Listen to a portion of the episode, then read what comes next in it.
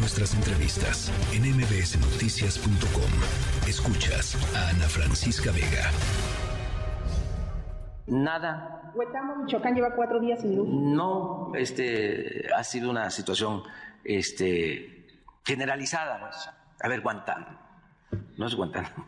Huetamo, este, que en la tierra caliente, este, de Michoacán.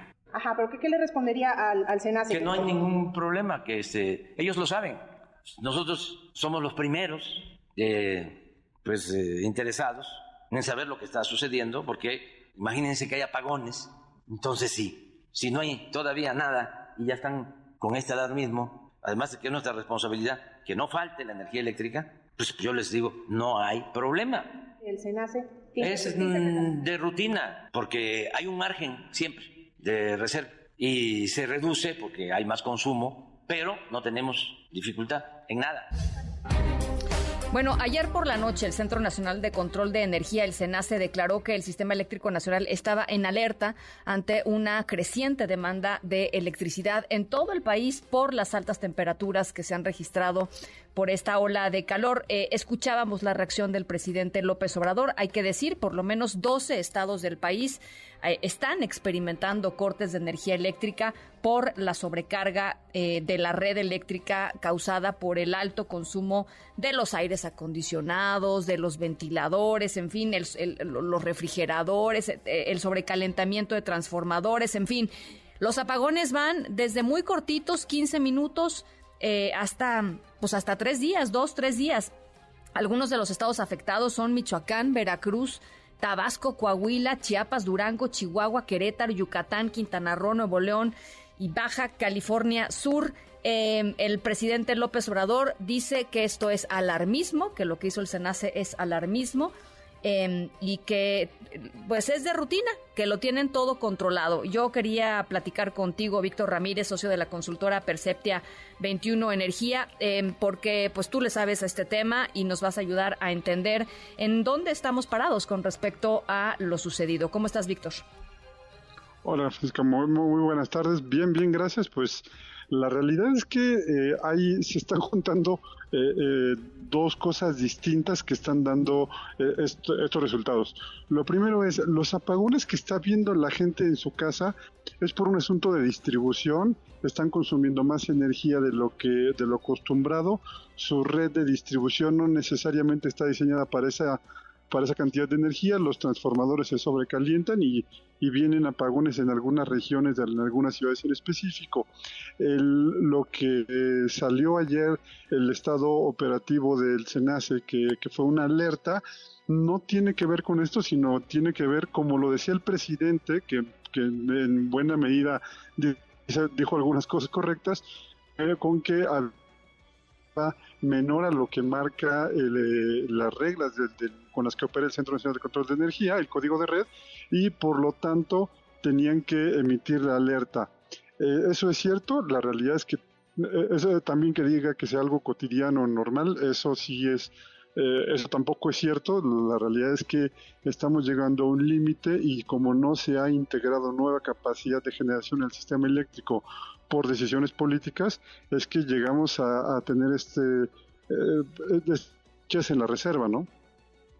Eh, una de las, leía por ahí, eh, Víctor, una de las posibilidades, por supuesto, para no llegar a estos límites es abrir el mercado, eh, como estaba abierto en algún otro momento, para inversión de privados, por ejemplo, inversiones en energías limpias, en fin, o sea, otro tipo de, de mercado que logre generar más energía. Bueno, la realidad es que en este momento tenemos alrededor de 1.500 megawatts de, capacidad instalada de parques entre eólicos y solares que ya están ahí listos para entregar energía y no se les ha permitido entrar en operación. Hay algunas otras centrales que usan eh, gas también que están paradas, pero insisto, todo eso todo ha sido por una decisión política eh, y además hay eh, decenas de permisos de generación esperando ser atendidos para poder desarrollar proyectos y entregar más energía. Si se hubiera seguido, o más bien si se respetara la ley, que la ley permite la entrada de, de privados, este, si se respetara y se les diera entrada a todos estos proyectos, el margen de reserva hubiera sido probablemente mucho mayor el día de ayer y no hubiera sido necesaria esta alerta que, que, manda el sistema.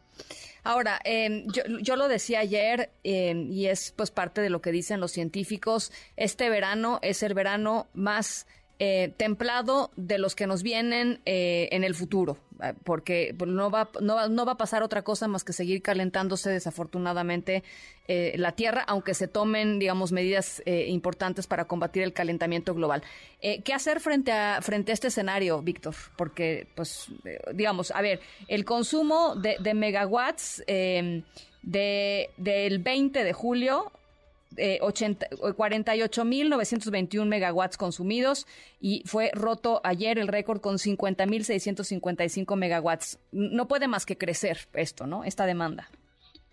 El, récord anterior era del año pasado. Del 2022. jueves pasado, desde 2022. El jueves pasado hubo un nuevo récord de 50.800 y ayer hubo uno de 52.600. Ah, mira. Eh, se, se, ha, estado rompiendo el récord y lamentablemente es probable que en julio o agosto tengamos otros episodios que permitan esto. Incluso el día de hoy nada nos asegura que no llegamos de nuevo a este récord de consumo. El que el, consumo va a ir creciendo, la economía va creciendo y eso también eh, demanda más energía, lo que tenemos que hacer es más energía disponible. ¿Cómo se hace? Pues simple eh, invirtiendo en generación, también en transmisión y distribución que es necesario para que crezca la, la generación. Este, pero pues sí, como, como decías hace un rato, permitir que el mercado esté aportando cada vez más energía al sistema y que luego de forma segura y a los costos más económicos posibles, que son las renovables. Oye, y finalmente te quería preguntar por el tema del horario de verano, porque cuando escuchábamos al presidente López Obrador en la mañana decir, pues levántense más temprano, que era básicamente lo que hacía el horario de verano, eh, pues uno no puede sino pensar que ahí hay, una lógica, digamos, este, eh, en términos de los beneficios que traía consigo eh, justamente eh, este cambio de horario.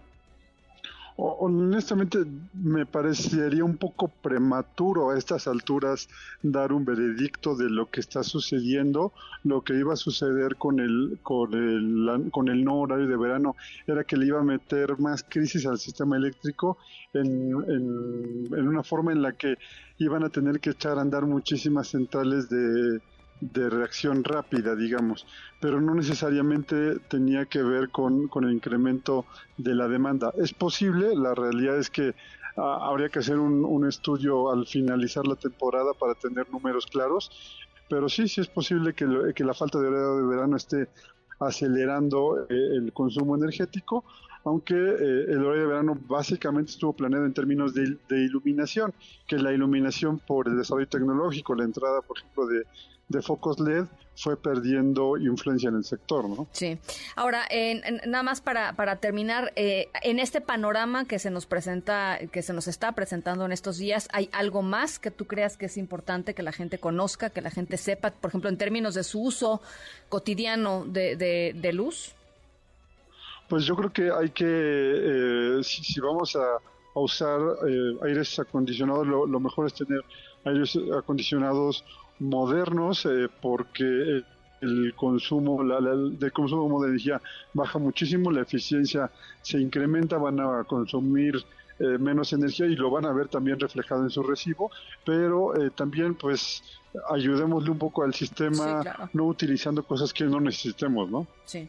Apagar la luz siempre que salga uno del cuarto, siempre, siempre es una buena, siempre es una buena, una buena cosa que hacer. Gracias, Víctor, te, te mando un abrazo. correcto. Muchas tarde. Muchísimas gracias, Víctor Ramírez. Lo pueden seguir en, Twitter como VicFC7, siempre con datos muy interesantes. MBS Noticias.